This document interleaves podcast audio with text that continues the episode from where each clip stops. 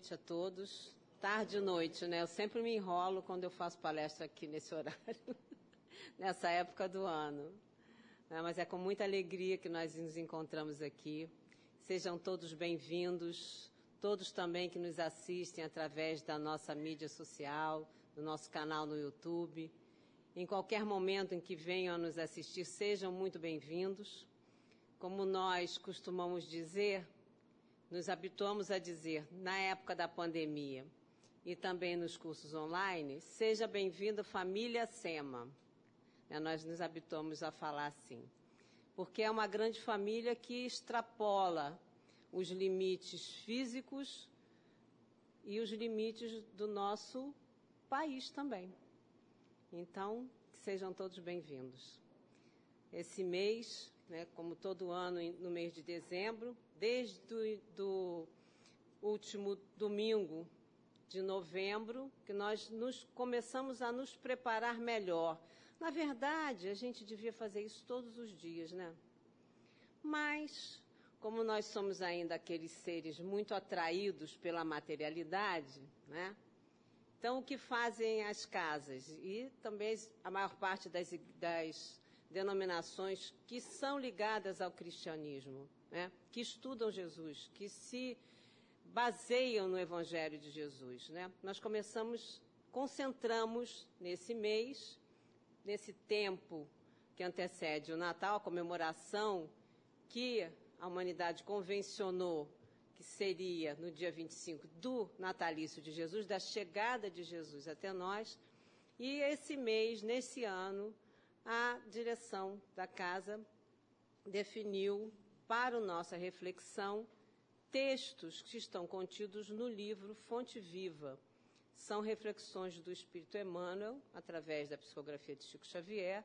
Esse livro faz parte de uma coleção de outros tantos livros que são estudos assim excelentes, são é, reflexões muito profundas que Emmanuel em espírito. Foi um espírito que esteve com Jesus na época que Jesus esteve aqui. Ele era senador romano, não compreendeu Jesus e há toda uma trajetória de vida que consta nos livros e na literatura. Há dois mil anos conta esse encontro de Jesus, os subsequentes encarnações subsequentes, enfim. No século passado, ele se torna mentor de Chico Xavier, o grande médium o grande instrumento da espiritualidade a nos trazer é, essa, essas lições. E Emmanuel, então, vira um estudioso, né? um, uma, uma pessoa que, nas suas diversas encarnações ao longo desses dois mil anos, passa a vivenciar e a compreender cada vez melhor o Cristo, as lições de Jesus para nós. Eu não sei, não lembro se o Jorginho perguntou. Alguém chegando à nossa casa pela primeira vez hoje? Tem? Oi, cadê? Oi, seja bem-vindo. Você está me olhando ali da TV. seja muito bem-vindo. É, é assim, sempre tem gente chegando à casa. Né? E como o Jorginho explicou, é, me perdoem, a gente chama o amigo aqui carinhosamente de Jorginho, é, há todo uma, um trabalho muito. É como se fosse uma teia. A gente não tem noção do trabalho que a espiritualidade tem com cada um de nós especificamente. Nós não somos é, seres privilegiados, mas nós somos únicos aos olhos de Deus. E há todo um trabalho de uma equipe imensa, especialistas em cada setor da nossa necessidade, que trabalham tecendo essa organização para que nós estejamos aqui agora. Nós estamos sendo tratados, auscultados, observados desde sempre, desde que nós estamos aqui na vida, que nós viemos para essa vida, que nós temos alguém que olha por cada um de nós, que avalizou o projeto da nossa encarnação e que cuida para que aquilo que nós nos propusemos a realizar realmente aconteça. Então vamos valorizar esse momento, não porque aqui estamos nós falando, mas porque a gente vai tentar, dentro da nossa observação, trazer algum pensamento que é nosso também, né, de estudo, de reflexão, sobre o que traz esse estudo de Emmanuel. O tema, não sei se todos leram o informativo, é fraternidade. Fraternidade é uma palavra que tem um prefixo frater, né? que quer dizer irmão. E, e Emmanuel sempre retira textos muito pequenininhos, às vezes um versículo, no máximo dois, do Evangelho, do Novo do, da Bíblia, do Antigo Testamento, do Novo Testamento, das cartas de Paulo, dos Atos dos Apóstolos, para fazer uma reflexão a respeito. E o tema de hoje, né, que ele deu por título Fraternidade, ele extraiu de uma passagem que está no Evangelho de João, no capítulo 13, versículo 35. E diz assim: Nisto todos conhecerão que sois meus discípulos, se vos amardes uns aos outros.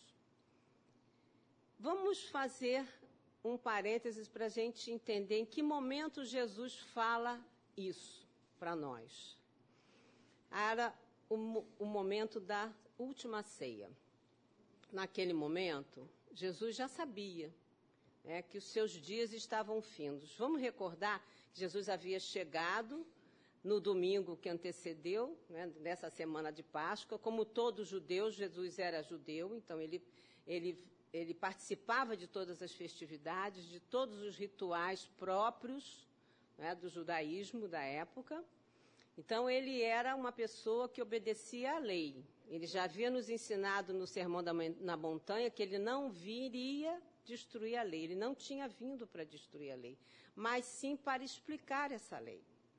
Então, nesse momento, ele já sabia, era quinta-feira, ele já sabia que estava se aproximando, ele já tinha feito algumas questões, já tinha chamado, é, algumas passagens na época no templo, já tinha criticado os fariseus, já tinha criticado os vendilhões, aqueles mercadores, já tinha feito tanta coisa que estava incomodando. Todas as ações de Jesus e aquela serenidade, aquela calma que Jesus transparecia, ao mesmo tempo, a sua autoridade moral, é, denotava para aquelas pessoas que ele era alguém especial. E ele começa a incomodar os doutores da lei, incomodou muito mais do que os próprios romanos.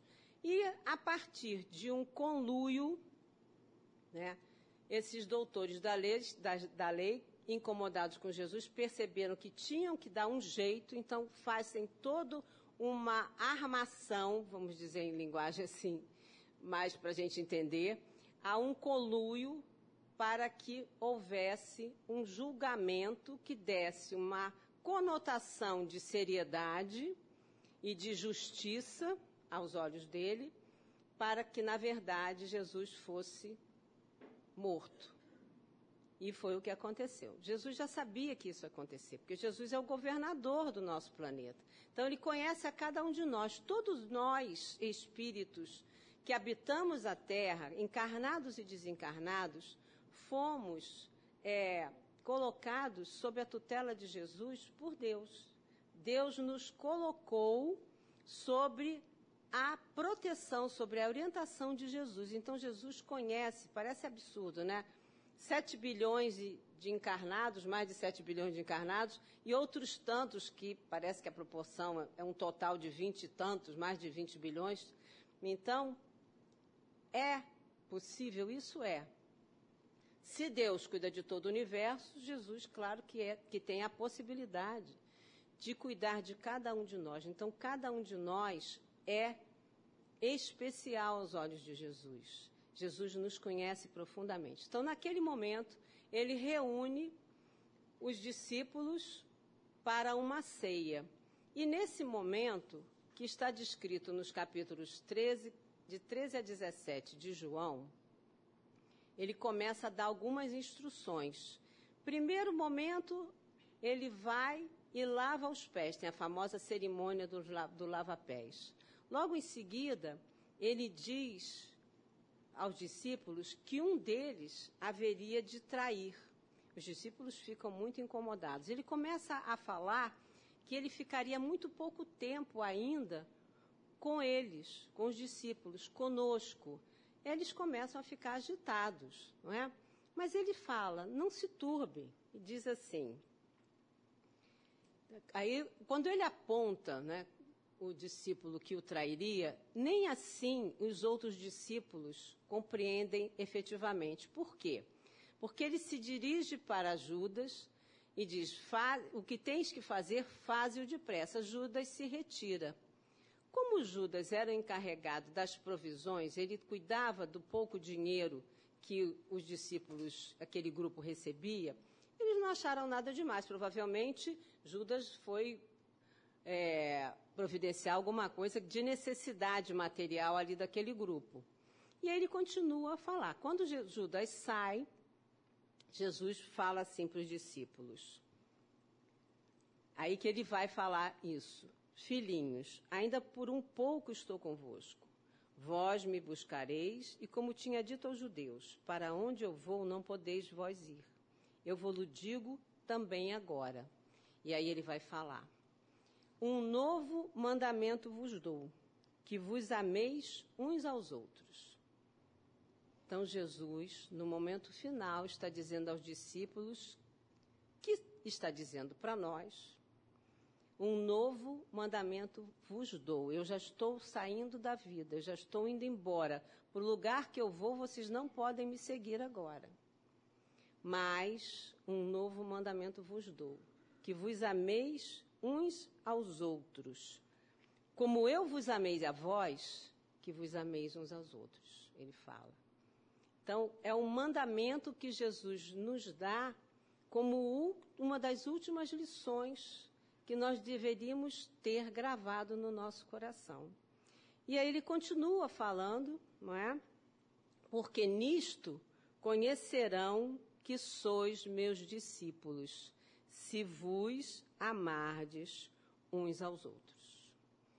Então, é um mandamento extremamente importante, porque veio diretamente de Jesus. Ele já havia nos ensinado qual é o mandamento maior, não é?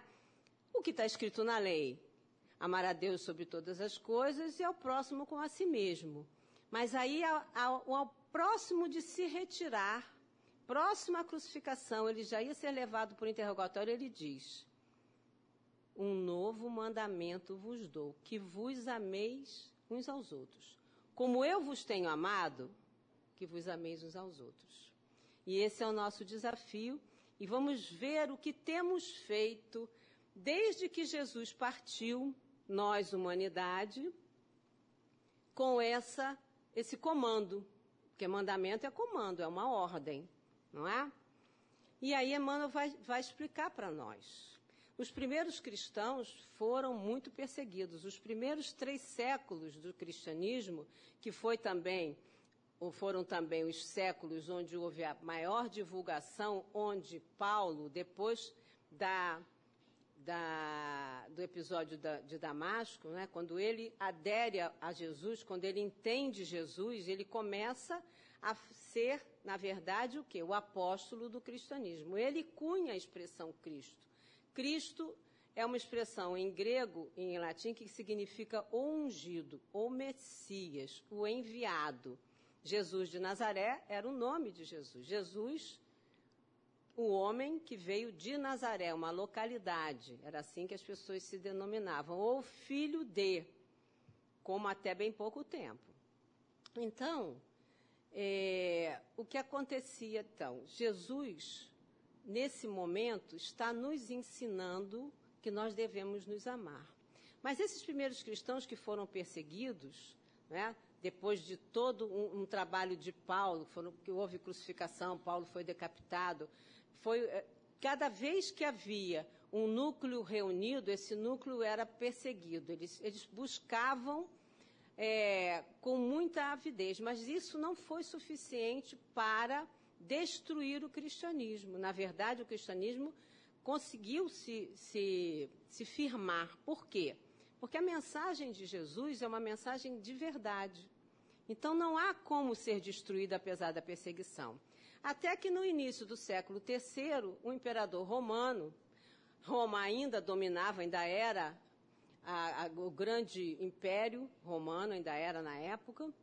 No início do século III, um imperador chamado Constantino, ele é, cria um edito, uma lei, dizendo que o cristianismo não era legal, poderia se ser professado sem perseguição. No final desse mesmo século, século IV, né, anos 300 e pouco, é um outro imperador, Teodósio, né, torna o cristianismo a, lei, a religião oficial do Império Romano. E aí, de perseguidos, nós nos tornamos perseguidores. E é isso que Emmanuel começa a nos falar nesse texto. Ele diz, assim: que desde a vitória de Constantino, que descerrou ao mundo cristão as portas da hegemonia política, temos ensaiado diversas experiências para demonstrar na Terra a nossa condição de discípulos de Jesus. E o que nós fazemos, em geral, com aquilo que nós acreditamos ser verdade? Nós brigamos, nós queremos impor o nosso pensamento como se fosse verdade absoluta, não é assim? Então nós nos reunimos e começamos a perseguir tudo aquilo que era diferente numa, é, numa presunção ingênua de que estaríamos agradando a Jesus. E é isso que Emmanuel vai nos alertando, não é? Organizamos concílios célebres. Aí vamos caminhando no tempo nesses dois mil, mil anos. Formulamos atrevidas conclusões acerca da natureza de Deus, da alma, do universo e da vida. E nessas conclusões, nesses estudos, os primeiros filósofos, aqueles que eram estudiosos dos evangelhos e das palavras de Jesus, começaram a disputar a sua verdade. Até os primeiros mil anos, nós tínhamos uma igreja em, com sede em Constantinopla. Na verdade, que Constantino era da igreja de Constantinopla. Depois transfere-se para Roma a, o bispado, a sede da igreja, com a instituição do papado, e nesse pouco tempo depois criam-se duas igrejas, a católica apostólica romana e a igreja ortodoxa que existe até hoje. Nos, nos mil anos seguintes e até hoje, depois da reforma, Quantas denominações cristãs nós temos no mundo? A gente nem sabe. Não é? A gente nem sabe. E todas são o quê? São vertentes de entendimento diferente. São erradas? Não, são formas de ver e de entender a mensagem. Qual é a, a, a, a, nossa dificuldade? É de justamente conviver com esses contrários, de nos reunirmos e ouvirmos o pensamento contrário, e é isso que Emmanuel está chamando a atenção, nossa atenção, e convivermos com um entendimento que é diferente do nosso entendimento, sem briga. É assim, é isso que ele está querendo dizer. Incentivamos guerras arrasadoras que implantaram a miséria e o terror naqueles que não podiam crer pelo diapasão da nossa fé e disputamos o sepulcro divino, brandindo a espada mortífera e ateando o fogo devorador. O que foram as cruzadas? E o que é ainda hoje a disputa naquela região? Por Jerusalém, pelo Santo Sepulcro. Hoje, a administração do Santo Sepulcro é compartilhada com sete denominações cristãs diferentes. Uma cuida de cada dia da semana, em cada dia da semana. E é um negócio meio difícil, é uma, é uma convivência meio estressada, pelos que os historiadores contam. Não é, não é uma convivência pacífica, existe um entendimento e um respeito, mas ai daquele que for fazer alguma coisa no dia que não é o dele. Então, somos nós, belicosos. O que nós estamos assistindo na atualidade no mundo? um acirramento dessa violência que nós trazemos em nós, porque é nossa, não é? Estimulada, é, uma, é bem verdade, e que nós temos feito da mensagem de Jesus que nos dizia: bem-aventurados os pacificadores. Bem-aventurados os mansos e pacíficos, bem-aventurados os misericordiosos. Não foi essa a lição que ele deixou? É preciso que a gente reflita. nós podemos dar conta do outro? Não. Mas a mensagem, o estudo de Jesus é para cada um de nós. Nós tivemos aqui como tema do nosso encontro de Jesus: onde está o teu tesouro, aí está o teu coração. Quem veio ao encontro? Opa. Mais ou menos. Quem assistiu pela internet? Internet deixa a gente preguiçosa, né? Mas tudo bem. Assistam, tá, está gravado, vale a pena. A pergunta é: onde está o teu tesouro? Não, é? não ajunteis tesouro na terra, onde a traça enferruja né, e corrói, e a ferrugem corrói. Não é? Ajuntais tesouro no, e os ladrões roubam. Ajuntai tesouros nos céus, que são permanentes. É o problema da questão material? Não. Assistam o encontro. É o como eu me porto diante da vida material. Porque se a vida material não fosse importante, ela não seria o instrumento de ascensão do espírito. Então, o objetivo da encarnação é a vivência material para a caminhada do espírito em direção à sua perfeição relativa. É isso, para isso que existe a vida na matéria. Portanto, a matéria não é maldita, não é um problema. O problema somos nós, ainda, que não entendemos. Mas não tem problema também. Por quê? Porque nós estamos caminhando. Cada vez que a gente vem aqui, cada vez que a gente lê, a gente precisa ler e entender o Evangelho e todas as mensagens que são de estudo e reflexão sobre qualquer palavra de Jesus com o sentimento. Fechar os olhos, respirar fundo e se imaginar num lugar que a gente mais goste, de preferência da natureza, e pensar assim: o que Jesus está querendo dizer com essa frase? O que isso cabe na minha vida?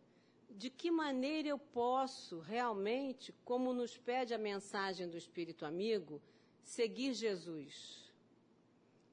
Seguir Jesus é ser melhor amanhã do que eu sou hoje. De que maneira eu posso fazer isso?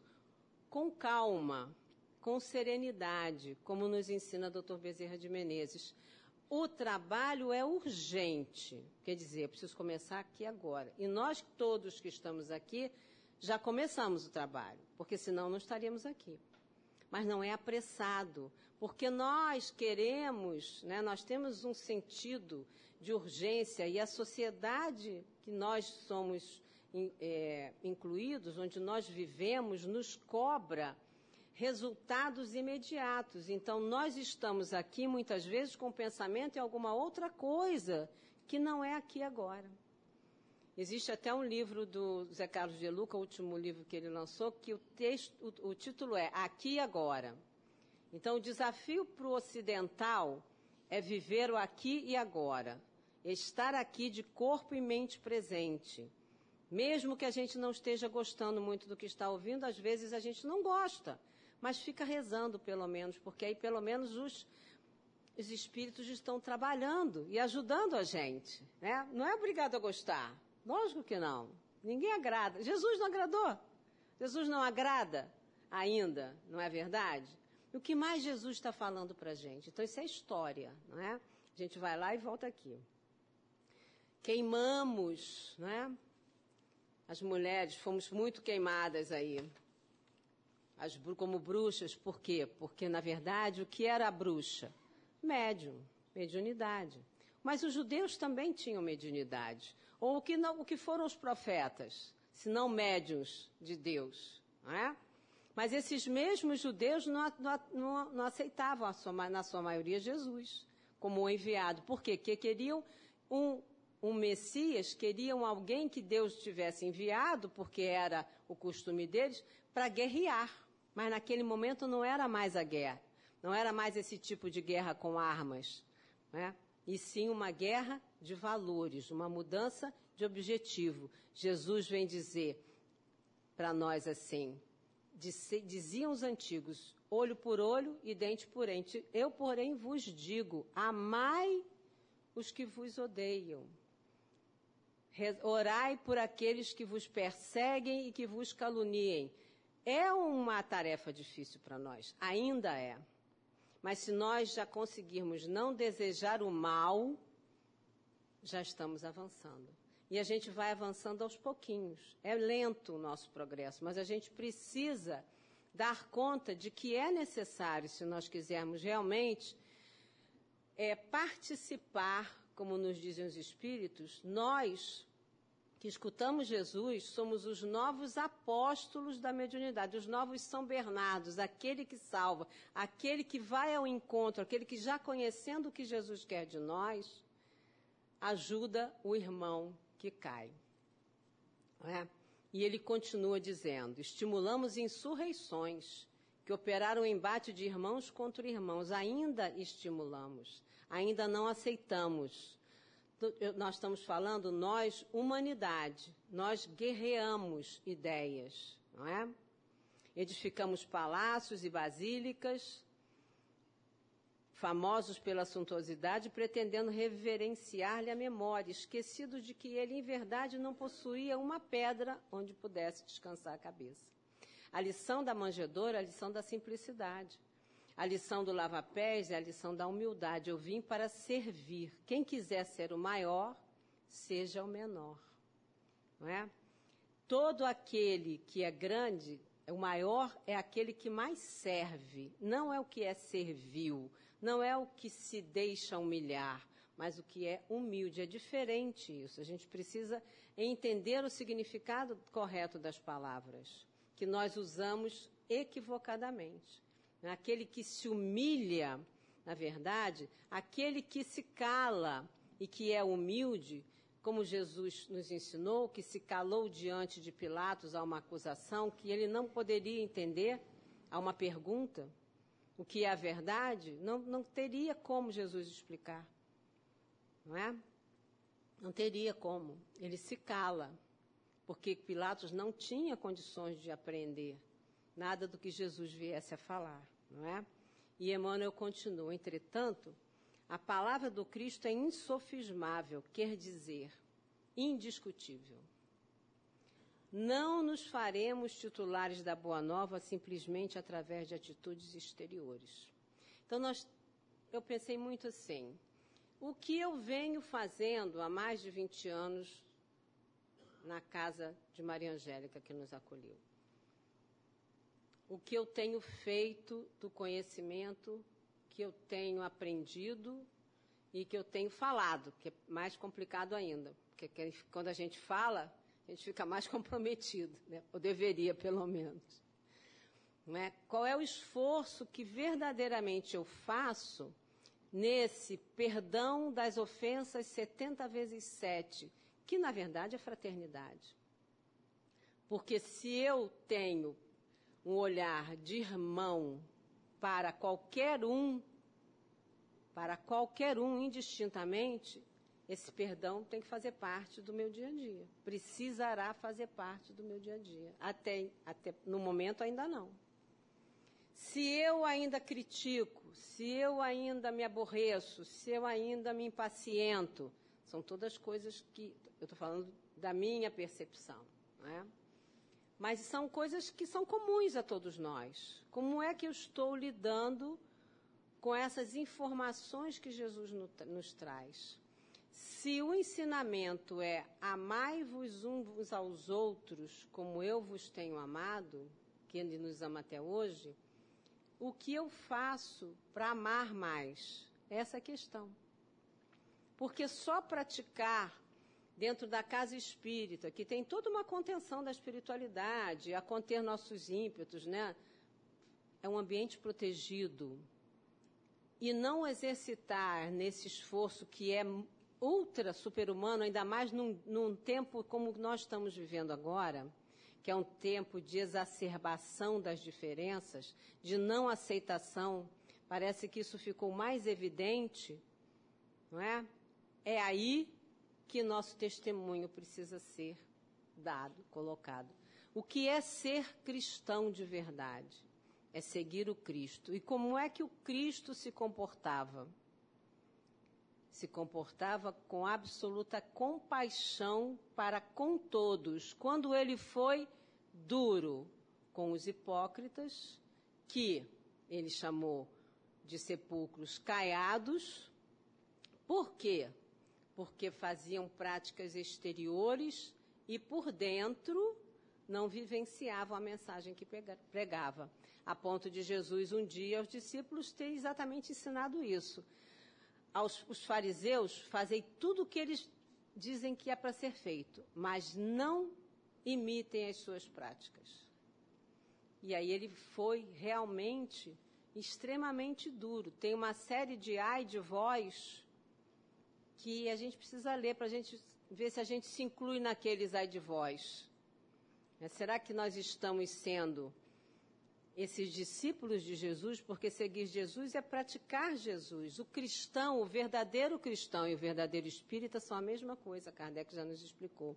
Quando eu sou verdadeiramente cristã, quando eu me esforço, porque se o verdadeiro cristão é o verdadeiro espírita, Kardec nos ensinou que o verdadeiro espírita é aquele que é reconhecido pelo esforço que faz em domar suas mais inclinações, não é?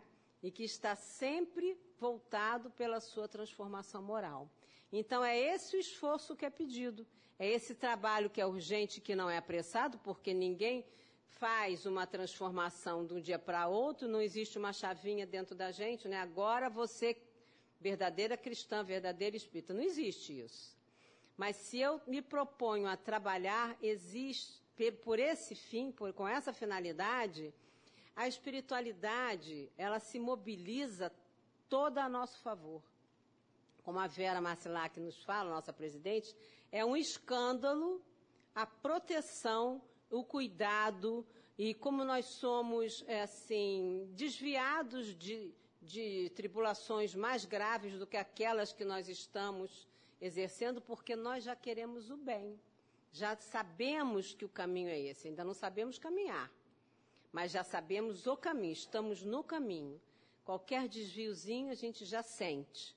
A consciência já sinaliza, como se fosse assim, para mim eu digo que parece assim aquelas luzes de neon que fica piscando, ó.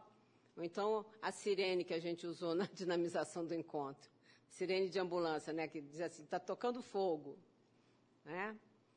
Mas a gente já tem esse despertador para a gente refazer o caminho. Então nós temos muita, como é que nós temos dificuldade de aprender essa lição de Jesus. Não é com exterioridade, não é o fato de eu vir à casa espírita a todas as reuniões, de eu ser voluntária nisso, de eu dar para ensinar, vir aqui fazer uma exposição sobre o meu entendimento. Não é, é dar aula no curso, não é participar das reuniões de mediúnicos ou de tratamento espiritual. Se eu não tiver, como diz o Paulo, amor dentro de mim, nessa tarefa que eu, pelo menos naquele momento, não está me servindo de nada. Como espírito. Está ajudando aquela pessoa que eu estou cuidando. Claro. Dar um prato de comida, levar a quem tinha a rua, fazer parte da campanha, é bom. Mesmo que eu só faça isso uma vez por ano. Tem uma mensagem da MEI que fala sobre isso no livro Antologia Mediúnica do Natal. Não importa que só no mês de dezembro, como a gente chamou a atenção, a gente se volte mais para Jesus. Se a gente consegue se voltar para Jesus todos os dias, só do mês de dezembro, ótimo, porque eu não fazia nem isso. E aí eu vou ampliando esse exercício para que eu dê a Jesus cinco minutos do meu dia na hora que eu acordo e mais cinco minutos antes de eu deitar porque na verdade eu vou fazendo esse exercício ficar cada vez mais amplo. É difícil você ter criar novos hábitos, não é? Porque nós somos espíritos milenares com hábitos que ainda não estão introjetados. Mas à medida que eu quero, eu esqueci, esqueci hoje, faz mal, mas me lembrei na, e acordei, não fiz a prece, fui direto fazer as coisas que eu tinha que fazer. Faz na hora que lembrar. Tem problema. E nesse exercício a gente vai criando cada vez mais um automatismo e até chegar num ponto em que nós vamos estar ligados não numa oração permanente, mas com um pensamento na espiritualidade que está aqui querendo nos ajudar. Nós somos o tempo inteiro assistidos, mas nós precisamos nós ligarmos a tomada, nós emitirmos um pensamento rápido: Jesus, eu estou aqui, me ajuda. Jesus, o que eu posso fazer nessa situação? Toda vez que a gente tiver uma situação complicada, fala assim, rapidinho, conversa. Jesus é amigo. Fazer prece é uma conversa com Deus, com Jesus, com o Espírito amigo, com um santo da Igreja Católica que a gente tenha ligação, não tem problema. Um santo é um espírito. Maria Angélica é uma freira. Não é? Não tem problema nenhum. Seguiu Jesus. Está aqui nos ensinando. É extremamente amorosa e cuidadosa.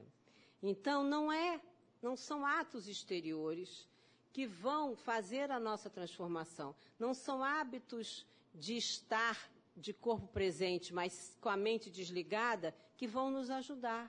É isso que ele está chamando a atenção. Seremos admitidos no aprendizado do Evangelho, cultivando o reino de Deus em nossos corações. Que é isso? É amar é abrir o nosso coração a um novo entendimento, é uma nova ordem, é olhar qualquer pessoa, qualquer situação que para nós é estranha, com o mesmo olhar que nós olharíamos aquela situação que nós achamos que é. A gente tem, tem hábito de dizer que é normal, mas tudo é normal. A cada pessoa, o seu jeito de ser é um jeito normal. Então, nós temos que desconstruir aquela, essa questão toda de educação, de olhar o diferente como se ele fosse menor ou tivesse que se encaixar naquilo que eu acho que é o normal. Então, cada um de nós é um mundo. Cada um de nós é um espírito milenar que traz inúmeras experiências. E aí, o que, que eu quero? Como é que eu amo mas eu amo condicional. Não, você não pode pintar o cabelo de roxo. Não, você não pode usar piercing. Não, você não pode isso, você não pode aquilo. Não, é muito esquisito andar desse jeito. E a gente vai criando uma porção de nãos e vai se separando e segregando a humanidade. Quando a lição de Jesus é: a gente quer ser discípulo de Jesus? Vocês estão desanimados, né? A gente quer ser discípulo de Jesus ou não? Perguntar depois no final de novo, né? Agora, é fácil ser discípulo de Jesus? Não é. Mas é possível, gente. A gente tem muito exemplo aí. Claro que a gente não precisa ser Madre Teresa de Calcutá, Martin Luther King, Gandhi, não há necessidade disso. Mas a gente vai no miudinho, olha para o lado, né? escolhe assim aquela situação, aquela pessoa mais difícil de você lidar escolhe isso como desafio para o ano que vem. Tem uma outra passagem que eu estava lendo, agora não sei se é de Emmanuel do Irmão X, que diz assim, que o Natal antecede o Ano Novo justamente para a gente renovar as mensagens de Jesus e no Ano Novo a gente colocar a proposta, o projeto do normal. Mas não bota 10, 20 não, que a gente não dá conta. Faz projetos plausíveis, né? Então eu vou. Aí você bota assim, cinco, três, tá bom. Um só já tá bom. Se a gente der conta desse um, já tá legal. Ou não é? Melhor do que botar 20, aí chega lá no final do ano, nem quer olhar a lista, não é? Todo ano novo, né? Tem uma página muito linda do, acho que é do Vinícius de Moraes, que fala que ano novo é sempre um recomeço, que o ano não muda nada. O meio-dia tem 24 horas, mas aí dividiram o tempo em ano para justamente isso, para que a gente tenha o quê? A esperança renovada, não é? Então a gente não pode desesperar, perder a esperança. A gente tem que esperançar, que é esperar com fé. Fé é a certeza das coisas que virão. Isso a gente precisa ter certeza absoluta. A gente vai desenvolvendo essa fé na medida que nós vamos o quê? Pacificando o nosso coração. E ele conclui dizendo assim: estendamos assim a fraternidade pura e simples, amparando-nos mutuamente. Então, olha como é que é, não é tão difícil. Vamos nos amparar. Não, eu não consigo amar a humanidade inteira. Não. Às vezes eu não consigo nem amar os meus consanguíneos, né? Mais próximos, de maneira igual? É verdade, gente. Ou a gente encara as nossas dificuldades ou a gente não vai conseguir superar. Não é? A gente não está mais no ponto da fachada. A gente precisa, não é ser agressivo, não é ser mal educado, não é desconsiderar, não é maltratar, mas a gente precisa admitir dentro do nosso coração, em segredo, que nós não damos conta de amar todos, que a gente até gostaria, quereria amar, mas a gente não consegue. Mas a gente pode se exercitar isso. Então, a Emmanuel termina dizendo assim: fraternidade que trabalha e ajuda, olha só, compreende e perdoa entre a humildade e o serviço que asseguram a vitória no bem. E é isso, ele finaliza, que se nós estivermos atendendo desse jeito, trabalhando e ajudando, compreendendo e perdoando, como a gente tem dificuldade de compreender o outro. E perdoar. Né? Entre a humildade, eu calo. E o serviço que assegura a vitória do bem. Porque aí, nisto, todos conhecerão que sois meus discípulos, se vos amardes uns aos outros. Então, o exercício da fraternidade, ao final, é o exercício de chegarmos a esse amor que Jesus pede que nós tenhamos, não é? O amor de Jesus está distante de nós, não dele para nós, mas distante da nossa capacidade de exercitá-lo. Mas a fraternidade, dá uma paradinha, por que, que isso me irrita? Por que, que eu não posso compreender o jeito do outro ser, a argumentação, parar para ouvir, dar atenção, não é? Na medida da nossa possibilidade, do nosso limite, mas cultivar um tempo para o outro. Né? Nós estamos num mundo muito digital e a gente precisa dar conta de que o digital é importante, a internet é importante, nossos amigos vão usufruir, né, os internautas, de tudo que a gente está conversando aqui. É bom, mas nada, nada substitui a convivência presencial. Por quê? porque nós somos corpos orgânicos, né, que pelo nosso pensamento movimentamos nossas células e produzimos um campo eletromagnético que nos abastece, que nos alimenta. E a gente não pode esquecer disso. Somos seres criados pelo amor e para o amor. Então vamos exercitar essa fraternidade possível para nós. Hoje eu posso isso. Amanhã vou querer poder mais um pouquinho. Então, que Jesus nos abençoe, que o Natal seja um Natal de renovação, de reflexão. Vamos pensar um pouquinho sobre o que é possível para cada um de nós já exercitar, já a partir de hoje, né, para amanhã ser um dia um pouquinho melhor.